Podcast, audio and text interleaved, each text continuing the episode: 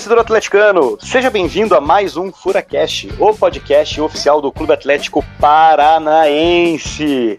Comigo, Marcel Belli, e com, obviamente, né, aqueles convidados mais que especiais, aquele time de peso que faz esse programa acontecer. E eu vou começar por ele, nosso amigo Bruno Baggio. Tudo bem, Bruno? Fala, Marcel. Fala, Cauê. Fala, galera. Tamo aí de volta, né, para trazer boas energias aí pro nosso furacão. Isso aí, desde que o Furacast voltou com o seu time oficial, as coisas deram uma engrenada aí. Atlético Paranaense já classificado para as oitavas da Libertadores da América. Vamos ver o que o futuro nos reserva. Porque se eu falo de futuro, eu também tenho que falar de passado. E para isso eu tenho que apresentar ele. O homem da voz rouca, o baluarte da história atleticana, Cauê Miranda. Tudo bem, Cauê? Fala Marcel, fala Brunão. Tudo beleza, cara. Tamo aí de novo para falar de coisa boa, né? Coisa boa, né, Cauê? Sempre que a gente vai contar histórias aqui, esse é um dia muito feliz para você, não é mesmo? Com certeza, cara. Sempre bom relembrar os grandes momentos aí. Ainda mais desta, desta época que gostamos tanto cheia de, de aventuras e desventuras aí. Do o ano que você começou a frequentar os estádios, né, Cauê? Não, cara, ainda não, não dava pra mim não, ainda faltava um pouquinho. Mas é, aí, Marcel, antes, antes da gente começar, cara, a falar sobre o nosso assunto do dia, queria saber se você comprou a camisa rosa, como é que tá a tua coleção agora? A gente não falou sobre as nossas camisas, cara. É verdade, cara. É verdade. Você trouxe aqui um ótimo ponto, Bruno Baggio. E eu quero deixar registrado aqui que eu devo ter sido um dos primeiros compradores aí da nova Black, né? Então fiz questão aí de no dia do lançamento já garantir a minha, porque cai entre nós, né? Ela ficou linda demais, tá uma camiseta maravilhosa. Cada vez que eu olho para ela, ela fica mais bonita. E são poucas as camisetas que têm essa particularidade de que cada vez que você olha para ela, ela fica mais bonita. E a rosa eu achei ela magnífica. Né? É, e além da beleza dela, tem toda uma questão também humanitária, social por trás que deixa a história ainda mais legal. Só que, cara, eu tô um pouquinho triste porque a Rosa ela vendeu muito rápido e muito bem e não tem o meu tamanho mais, então eu estou na torcida aqui para que é, a, mascul a masculina já foi tudo, né, cara? É, eu tô na torcida para ver se eventualmente chega mais, porque não consegui garantir nessa primeira leva, o que me deixa pessoalmente um pouquinho triste, porque eu queria, mas muito mais feliz, porque cara, saber que essa camiseta vendeu bem e vendeu tão rápido me deixa extremamente feliz, porque tem todo, né, um contexto maior por trás, a campanha tá, tá dando esse dinheiro vai ser muito bem utilizado para salvar vidas, e isso é super importante. Então, quem sabe aí numa próxima leva eu não consiga garantir aí essa camisa rosa que eu achei sensacional. E também Qual agora das quatro, Marcel, dinheiro, né? você mais agora gostou? juntar dinheiro. Preciso juntar dinheiro para comprar a off 1 e a off 2, né? A camiseta número 1 e a camiseta número 2, porque essas duas ainda não consegui garantir. E cara, agora você me deixou numa situação bem delicada, porque são quatro camisetas novas, as quatro são muito bonitas. A número 1 nova tá maravilhosa, mas eu tenho que escolher uma, né? Eu não posso fugir pela pela fugir pela tangente. E olha, num páreo duríssimo, num páreo duríssimo, a gente teve que inclusive ver quem ganhou naquele photoshooting de corrida de cavalo. Eu vou ficar com a Black por um focinho, por um nariz ali de, de vantagem. Tá? É isso. E eu Cara, quero saber eu... de você, Bruno também. Qual você já comprou e qual você achou mais bonito? Cara, eu, eu aguardo para sempre comprar, cara. Ainda não comprei nenhuma. Às vezes eu tento, né? conseguir com alguém, né? Alguma especial, né? Sempre é bom. é, cara, e eu eu gosto muito da Black sempre, mas para mim a rubro-negra ficou sensacional. De verdade, ficou muito linda em campo ali no jogo, ficou muito legal. Então eu prefiro a rubro-negra, apesar de que a Black é a Black, a branca é, é semelhante à do título da Copa do Brasil, então traz grandes lembranças, né, cara? E a Rosinha, cara, ficou sensacional mesmo. É, às vezes, quem só viu a foto não tem a impressão né, da qualidade da, da camisa, mas ficou sensacional vendo ela de perto ali, os, os detalhes, o tecido, o escudo, ficou muito boa mesmo. É isso aí, cara, tá maravilhosa. E Cauê Miranda, obviamente que a opinião do Baluarte importa demais nessa, nessa discussão. Conte pra gente aí quais foram cara, as suas eu, opiniões e qual você achou mais bonita. Eu, por enquanto, só comprei o kit infantil pro Simão, cara, da, da Rubro Negra, cara. Priorizei, né, a, a futura geração aí. Eu acho Boa. justo. Né, a base vem forte, tem que ser assim desde o começo. E, cara, eu fiquei apaixonado pela Branca, cara, com o patrocínio ali do Viva Vista a Revolução, cara, eu achei sensacional, cara. É, Adorei ela e vou, vou conseguir uma dessa aí ainda. Vou comprar, vou ganhar, algum jeito eu vou dar, cara. Camiseta que ganhou muito destaque aí, né? Na nossa primeira vitória na altitude. Muitas fotos do Walter comemorando o gol da nossa virada, né? É, e o foco bastante ali nesse Vista Revolução, que é o site de venda. Então, uma camiseta aí começou também com o pé quente, né? Ela foi fez uma estreia aí de peso, levando o Atlético à primeira vitória na altitude. Então, torcedor atleticano, comente com a gente, vá nas redes sociais e conte qual camiseta você achou mais bonita com a hashtag FuraCast. No próximo episódio a gente pega alguns comentários e traz aqui para debater. Não deixe de participar. É, pode, pode comentar qualquer coisa, né, Marcelo? Qualquer coisa que a gente, a gente lê. Tudo. A gente lê tudo. E agora eu vou falar igual youtuber. Sem mais delongas, vamos para o nosso assunto principal. Porque hoje celebramos 80 anos do título de 1940. É, rapaziada, 1940. Bastante tempo. Apenas poucas pessoas. Que dia é hoje, Marcelo? Hoje, é povo, exatamente o dia da semana. Se ligar. Beleza, hoje é terça-feira, 6 de outubro, pessoal. Não se perca aí no tempo. Terça-feira, 6 de outubro, e são exatamente 11h24 da manhã, no horário que gravamos esse programa, celebrando aí então os 80 anos desse título que poucas pessoas ainda estão vivas e puderam é, ver presencialmente aí, né? Esse título, e uma delas é o Cauê Miranda, por incrível que pareça, você pode não acreditar. Mas o Cauê Miranda estava lá e é ele quem vai contar tudo pra gente desse título, da importância desse título, um título que veio antes, inclusive, né, daquele famoso título de 49 que nos deu a alcunha de furacão, e tem muitas histórias legais pra gente conhecer. Então, Cauê Miranda, senta que lá vem a história, a bola tá com você. É, cara, você falou que tem muitas histórias legais e muitas, muitas mesmo, cara. São muitas histórias do título de 40 aí. Um título bastante polêmico, cara, e cheio de, de, de nuances aí que, que esquentaram bastante o clima na cidade ali na abertura dos anos 40, os loucos anos 40, né? Quanta coisa a gente já falou dos anos 40. Então vamos falar do primeiro título, né? No comecinho lá dos anos 40, o nosso sexto título, cara. Sexto título da história do Atlético ele foi o último jogo desta campanha, aconteceu no dia 6 de outubro, né, completando 80 anos exatamente hoje. Foi o um empate em 2 a 2 com o Ferroviário na Baixada. Esse resultado aí daria ao Atlético o título do segundo turno do campeonato, mas acabou dando o título do campeonato mesmo. E a gente já vai saber por quê. Teremos polêmica. Muita, cara, muita polêmica.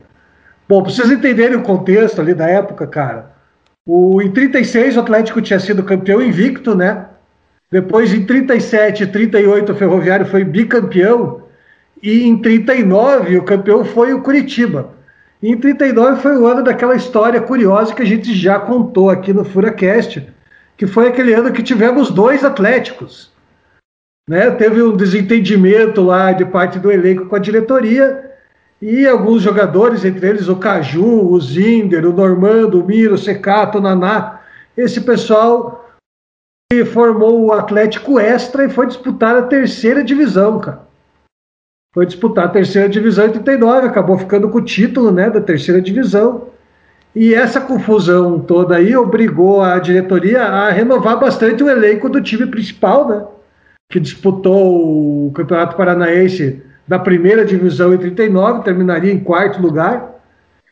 E daí, para o ano de 89, contratou ali o zagueiro Gotardo, né, os, os Alfes, né, os famosos meias, Bibi e Pisato, o ponto esquerdo Érico, quem o ponto... Furacast, quem escuta o Furacast teve agora um pequeno orgasmo. Alf, fazia tempo, que, fazia tempo fazia hein, que o Cauê não falava. Que sensacional. Já realizou o meu dia, Cauê Miranda. Muito obrigado por isso. Famosos Alfs, cara. O, então os Alfs eram contratados foram o, o Bibi e o Pisato, o ponto esquerda Eric e o ponto direita Renato. Né? Esse, o Renato seria uma peça fundamental do título de 49, que o Atlético acabou ficando com um time muito forte para 49. No final de 39 foi eleito para a presidência o Claro Américo Guimarães, o Clarito, que era filho do Joaquim Américo, cara. Então Olá. ele assumiu a presidência ali e conseguiu apaziguar a disputa, né?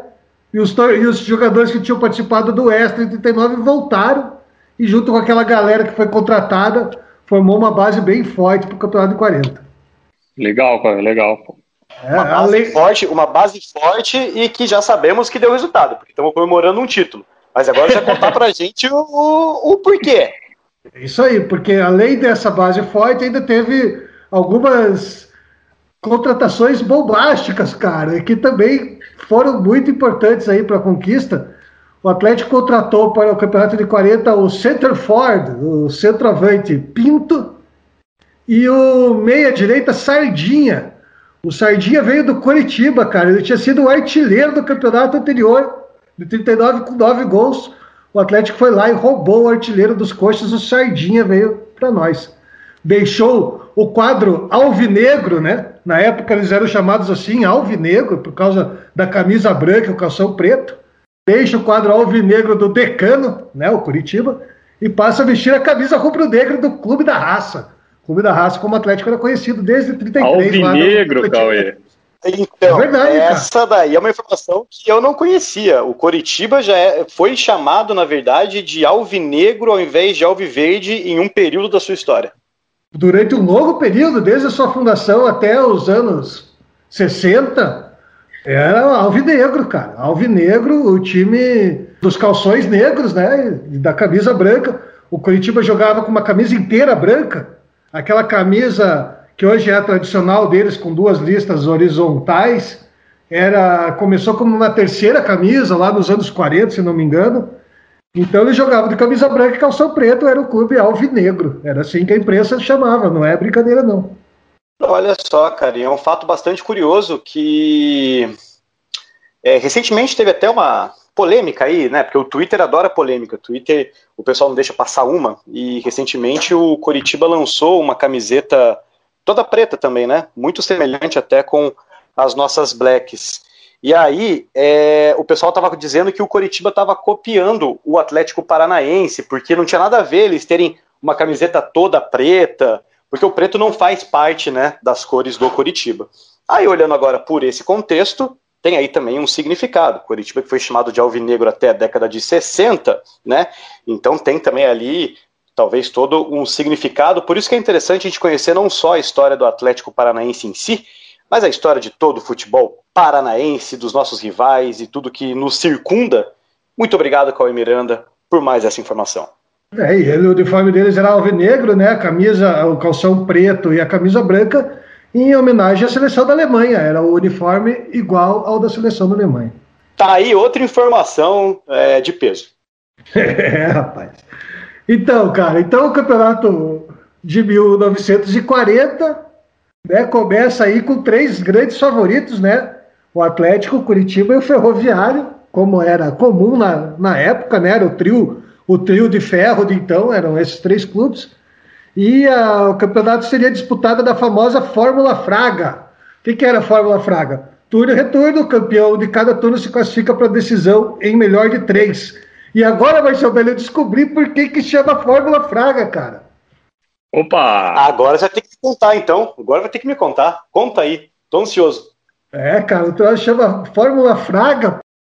Dirigente, cara, do futebol carioca, lá dos anos 30, o José Esteves Fraga. Ele foi conselheiro do Vasco, foi é, diretor da Federação Metropolitana lá do, do, do Rio de Janeiro e ele que introduziu essa fórmula de disputa lá no Campeonato Carioca e defendeu que ela fosse adotada aí por todos os estaduais do país e boa parte dos estados adotou a fórmula do Fraga, que ficou conhecida como a famosa Fórmula Fraga.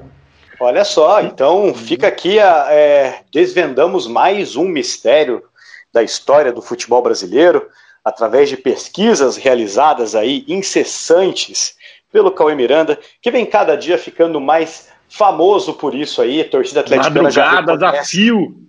É, é a, torcida, a, torcida, a, torcida, atleticana já reconhece Cauê Miranda como o homem da voz rouca, e isso fica claro aí no evento que tivemos sábado do livro do, do Cicupira, a quantidade de fotos que o Cauê nem sabe, né? Porque ele eventualmente teve que sair um pouco do grupo do WhatsApp do Furacash. Mas sem querer, né, cara? Tiozão.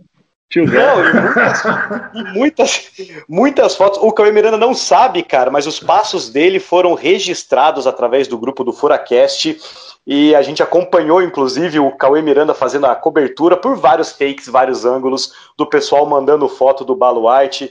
Então, essa fama que só cresce, né? Todo mundo reconhecendo aí esse trabalho magnífico. E o Cauê Miranda desvenda mais uma pra gente. Valeu, Cauê Miranda. Vou voltar pro grupo do Furacast, então. Pode me incluir lá, Marcel, de novo, que eu vou voltar. Não, não tem que. Agora não vai incluir, não. Ih, cara, foi banido, o, então? O Bruno Baggio, o Bruno Baggio disse para mim que saiu não volta. Então, Ih, fique claro aqui para todos que estão no grupo também que nos acompanham. A regra, a regra Bruno Baggio, saiu não volta. A gente vai te colocar de novo só porque você acabou de conseguir algo extraordinário. Então, para voltar, tem que conseguir algo extraordinário. Isso faz parte do inciso do regulamento. Da, é, da regra Bruno Baggio. Então, mas fica aqui a regra instaurada. Então, beleza. Então vamos lá, né? Que tem bastante história para contar ainda. O campeonato começou, cara, o Atlético começou com começo irregular ali, a gente empatou primeira rodada 2 a 2 com o Palestra em casa. Depois ganhamos do Juventus fora e acabamos perdendo para o Britânia de 4 a 1, cara, na Baixada, na terceira rodada. O Britânia que tinha dois jogadores que fariam história no Atlético ainda nos anos 40, né? O Joanino que foi até convocado para a seleção brasileira, junto com o Caju, lá para o Sul-Americano de 42, e o Laio, o grande Laio, nosso goleiraço, a fortaleza voadora, ele que defendeu aí o Atlético na maior parte da campanha do Furacão de 49. Então os dois eram do Britânia, cara, e com esses dois caras aí, o Britânia acabou ganhando do Atlético de 4 a 1 né? Nesse começo difícil, depois do Britânia empatamos em 3 a 3 com o Savoia, de novo fora de casa, e aí veio o Atletiba, cara. E o curioso, cara, é que no último Atletiba de 39, o Atlético havia vencido por 4 a 1 né? Tinha ganhado de goleada no jogo lá em que o Lauro Rego Barros, nosso futuro presidente, tinha jogado no gol, tinha fechado o gol. É, então eles estavam sedentos pela revanche aí e o jogo era lá na casa deles. Então o último Atletiba tinha, no, tinha sido 4 a 1 para nós e os coxos queriam a revanche, né, cara? Iam jogar em casa. Três gols do Renato, um gol do velho Levonato. não é o Kaiser. Não é o Kaiser. não é o Kaiser, era o outro Renato, né? Nosso, nosso reforço daquele ano lá de 1940, não de, de atual. E o Renato fez três o velho Levorato fez mais um, o Caju, desta vez, né, jogando pelo principal, já não estava mais do extra. Quem fechou o gol foi o velho Caju. E ganhamos de 4 a 1 novamente, cara. Repetimos a dose, 4 a 1 lá da casa deles. Logo, pouco tempo depois do Atletiba, na época o campeonato parava, né? Na metade do ano tinha uma pausa. Durante essa pausa, o Grêmio veio fazer uma excursão aqui no Paraná nós enfrentamos o Grêmio no dia 16 de junho e ganhamos de 2 a 1, cara, do Grêmio da Baixada, com gols do Pinto e do Renato. É, o Renato chegou botando panca, né, cara? Fazendo é, gol, o Renato cara. Tá com tudo. Bom, depois tivemos a última rodada do primeiro turno. O Atlético já não tinha chance de conquistar o turno por causa daquele começo, né? Claudicante ali e acabamos derrotados por 1 a 0 pelo Ferroviário lá na casa deles. E os Colorados, eles já eram chamados assim, cara. Antes de existir o Colorado Esporte Clube, o apelido do Ferroviário já era Colorado. Então os Colorados conquistaram o primeiro turno e garantiram a primeira vaga na decisão, né, se ela fosse necessária. E tinham poucos times, então, né, Cauê? Ó, já, já chegamos ao final aí do primeiro turno. Quantos times eram aí? Ó? Vamos contar aqui. Um, dois, três, quatro, cinco, seis, sete com a gente, era isso? Era isso aí, cara. Sete com a gente. Depois, né, naquela fase final do, do estadual lá, entrariam aqueles times do, do, do interior, né, naquele velho ah, é sistema é do campeonato estadual. É, é, verdade, tem, tem, tem essa particularidade. Então, eram os times da região aqui. Os times de Curitiba. Na verdade, esse é. campeonato né, era o campeonato citadino de Curitiba, cujo campeão. Citadini? Citadini, é. Pensei, pensei a mesma coisa aqui. Campeonato Citadini. Campeonato Citadino. Citadino de Curitiba, que depois né, o campeão iria disputar o estadual. Mas, para efeitos estatísticos, né, a gente já explicou essa história esses jogos são considerados aí como jogos do campeonato estadual. É isso aí. Né? Bom, depois veio o segundo turno, cara, e no segundo turno o Atlético não perdeu para ninguém, cara. Passou o segundo turno inteiro invicto. Começou ganhando do Juventus em casa de 3 a 1 depois ganhou de 4 a 3 no Palestra fora do jogo que foi apitado por Arthur Friedenreich, cara, o grande artilheiro da seleção brasileira lá nos anos 20 e 30, que tinha se aposentado e virado árbitro. Ele veio aqui e apitou esse jogo aí, vitória nossa sobre o Palestra por 4 a 3 E daí, essa, cara. Essa é curiosa. É, Arthur Friedenreich. Grande Fred Tigre. Primeiro grande artilheiro aí do futebol brasileiro. Depois, cara, enfrentamos o Britânia. E daí demos o troco, cara. A gente tinha perdido de 4 a 1 no primeiro turno, ganhamos de 5 a 1 lá na casa do Britânia né? E o Sardinha marcou seu gol, o Érico marcou e o Pinto marcou três. Então vencemos por 5 a 1 cara. E esse jogo já deu o que falar, cara. Esse jogo. Aí começou a, a, a confusão toda do negócio. O árbitro desse jogo era o nosso amigo, que já falamos tanto dele, Ataíde Santos. Lembra dele, Bruno Baggio? Me refresque a memória aí, Cauê, porque são tantos aí que. É, cara, o Ataíde é aquele, é aquele árbitro que o Atlético pediu um exame de sanidade mental em ah, 47. agora lembrei. Depois que ele, ele encerrou o Atlético aos 42 do segundo tempo, quando o Atlético estava perdendo por 2 a 1 um, estava pressionando ali em busca do empate, aos 42, apito final, acabou a história. Né? O Atlético pediu um exame de sanidade para o Ataíde. Né? Depois foi, foi foi né, atestado ali que ele não estava insano, mas enfim. Né? antes, antes dessa confusão acontecer, ele apitou esse jogo contra o Britânia. Dessa vez o Ataíde não teve culpa do que aconteceu, cara, mas você vê que a presença dele ali parecia que chamava uma, uma confusão, né? Zicado. Teve tantas outras aí com a Ataíde que a gente já falou aqui. É, bom, o que aconteceu? No segundo tempo desse jogo, estava 0 a 0 ainda. O Caju sofreu uma entrada duríssima do Joãozinho, do Britânia, e ficou fulo da vida, cara. E foi acima do Joãozinho, o cara revidou, agrediu ele, e os dois foram expulsos, cara. Os dois foram expulsos, aquela confusão em campo, cara. É, dirigente, polícia, maior confusão, 28 minutos de paralisação, cara. 28? Até 28 minutos de jogo parado, cara, até que o jogo recomeçou, cara, com o Bortolotti no lugar do Caju no gol. O Bortolotti estava jogando na linha, foi pro gol no lugar do Caju. E mesmo com o jogador de linha no gol, cara, o Atlético passou para cima, por cima do Britânia. Depois disso, a gente teve ainda mais três expulsões, cara. O Renato do Atlético foi expulso, o Efigênio e o América do Britânia também, cara. E, cara, ele era. Quando já tava assim, cara, nove do lado contra oito do outro, que começou a sair os gols, cara. Começou a sair os gols. E quando tava 2 a 1 um pro Atlético, aconteceu um lance aí, o lance mais curioso do jogo, cara. A bola foi jogada para fora e voltou pro campo furada. Só tinha. É, só naquela época não era que nem hoje, né? Que tem um monte de bola em volta do campo. Para conseguir outra bola era difícil, né, cara? Tinha que ir lá mandar buscar outra bola, porque a bola furou e tal.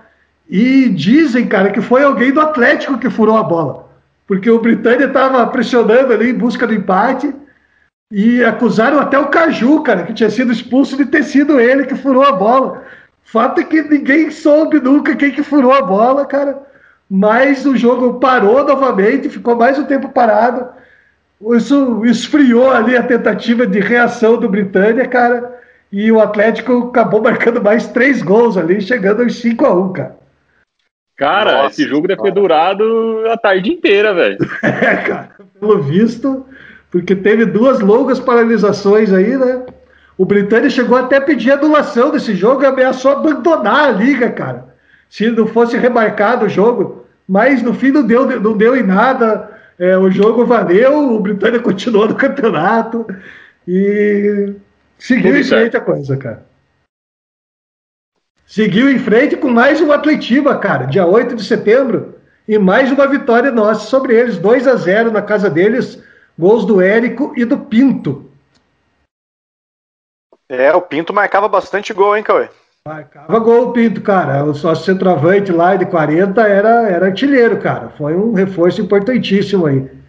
E se você, ouvinte, achou que ia ter piadinha por conta do nome dele, pensou errado aqui, a gente é muito sério e não faz piadinhas desse tipo, né, Cauê? Ah, cara, né? Na época ninguém fazia, né, cara? Agora a gente vai infantilizar é. aí com os passagens do tempo e ficar aí todo, todo cheio de graça por causa que o cara chama pinto. Não tem nada a ver, né? Não vai, né, cara? Aqui a gente é, é muito maduro. Segue Isso o jogo. cara, depois seria. Chegamos à penúltima rodada né, do segundo turno. E se a gente ganhasse do Savoia, já garantia o título do segundo turno, mas o jogo acabou sendo 3 a 3 cara. O tricolor suburbano, como era chamado o Savoia lá, engrossou o lado, empatamos em 3 a 3 deixamos para decidir o segundo turno na última rodada contra o Ferroviário. É, rapaz, e aí chegamos ao famoso ao dia 6 de outubro de 1940. Cara, um empate bastava para o Atlético ganhar o segundo turno e se classificar para a decisão contra o próprio Ferroviário, né, que tinha ganhado o primeiro. Se o Ferroviário ganhasse, seria campeão direto, não ia precisar da decisão. Então, né, você imagina como estavam os ânimos da galera para esse jogo que foi na Baixada, né? E o Atlético entrou aquele dia em campo com Caju, Gotardo e Anjolilo, Pisato, Bibi e Bortolotti, Renato, Sardinha, Levorato, Oscar e Érico. Vocês devem ter percebido aí, o Pinto não jogou, o Pinto desfalcou o Atlético nesse jogo. Ele e o zagueirão Zanetti não puderam jogar, né? Mas o Atlético foi com tudo lá para tentar garantir o segundo turno. E o Érico fez o nosso primeiro gol logo aos quatro minutos, cara, de jogo. Érico, 1 a 0 para o Atlético. O jogo seguiu e logo dois minutos depois o Pivo empatou para o Ferroviário. Um a um. Um a um foi o placar do primeiro tempo. E da segunda etapa ali o Ferroviário chegou à virada. Bonato fez 2 a 1 um para o Ferroviário.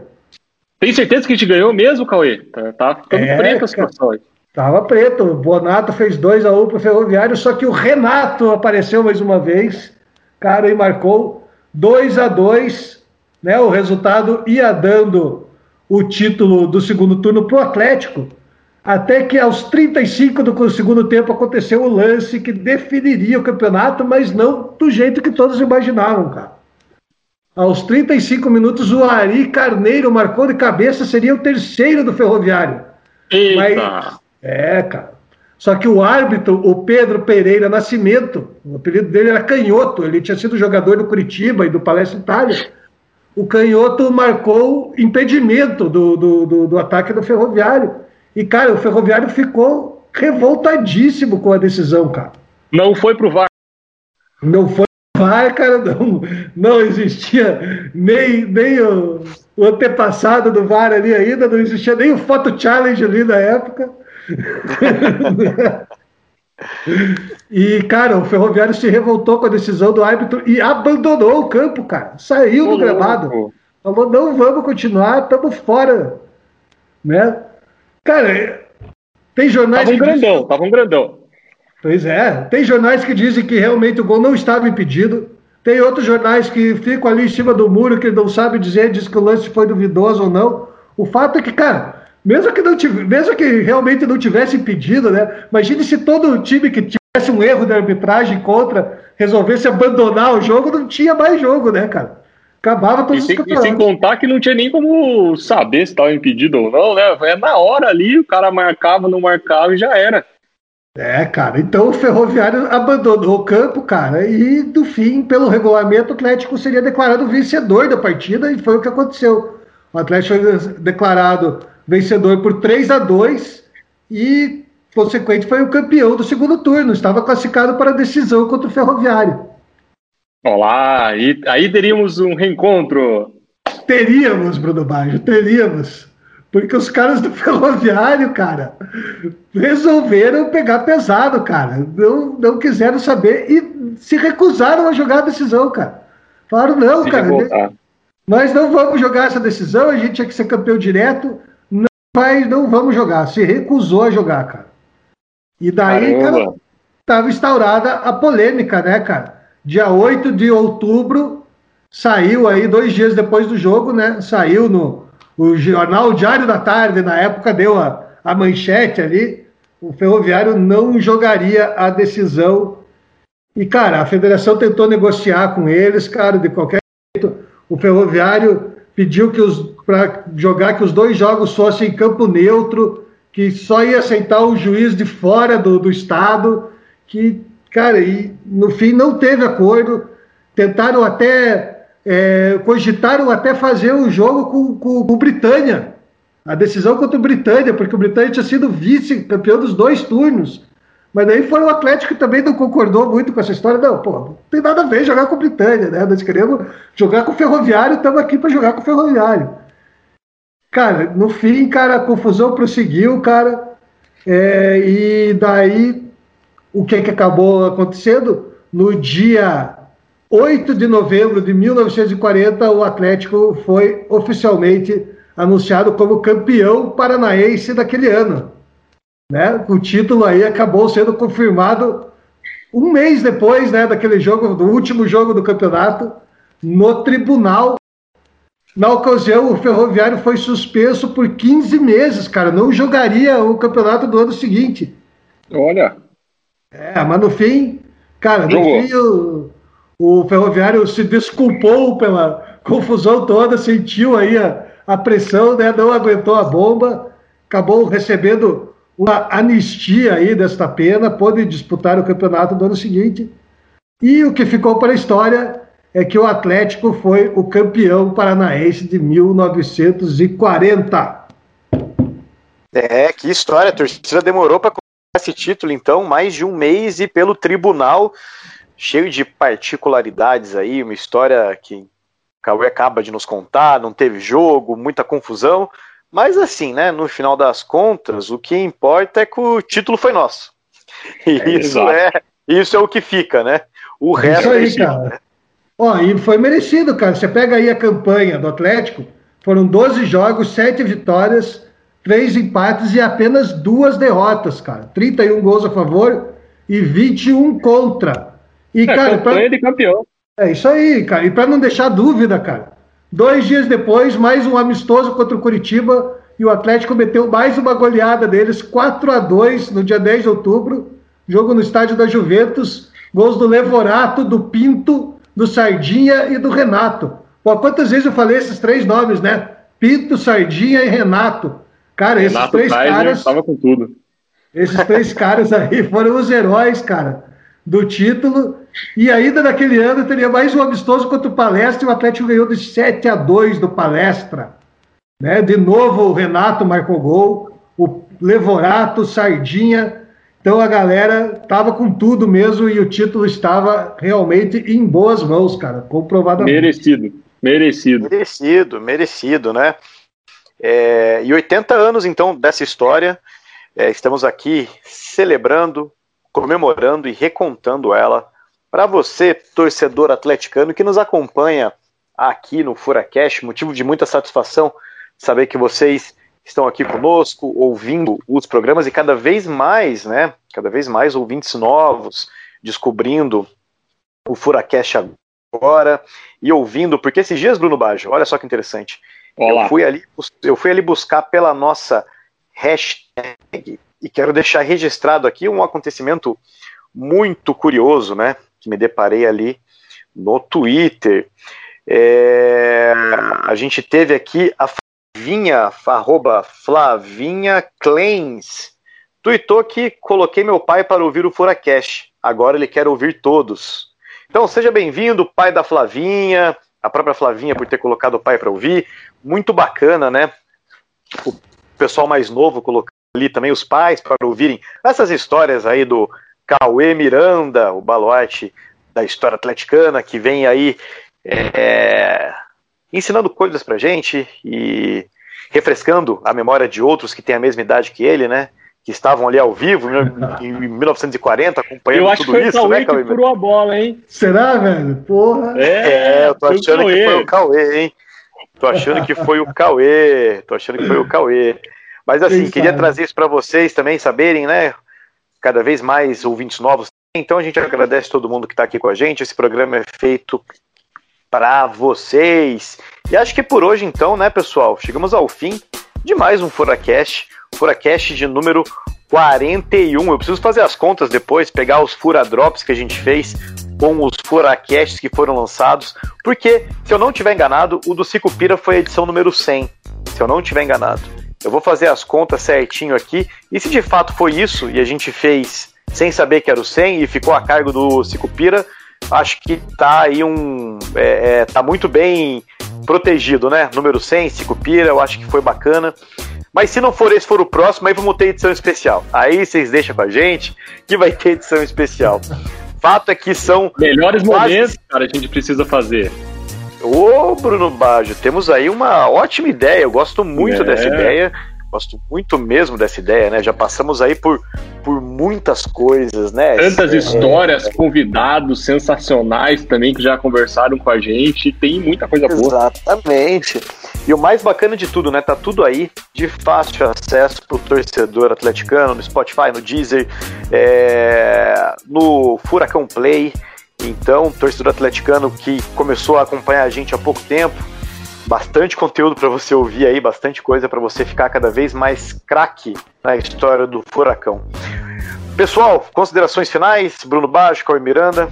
Cara, agradecer o Cauê por mais essa história sensacional.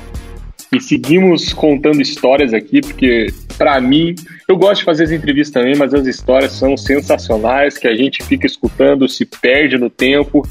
É entretenimento no Furacast. É isso aí. Cauê Miranda, suas palavras finais por hoje para o torcedor atleticano que nos acompanha. Bom, deixar então palavras finais aí, vamos homenagear os campeões aí de 40, né? Vamos falar o nome da galera aí que conquistou esse título para ninguém Boa. ficar de fora. Uau, o elenco não era tão, o elenco não era tão grande assim, né? Estavam participaram daquela campanha o Caju, Boliviano, Zanetti, Gotardo, Secato, Angiolino, Bortolotti, Bibi, Pisato, Ivan, Viana, Sardinha, Ruppel, Renato, Didi, Érico, Pinto, Levorato e Oscar.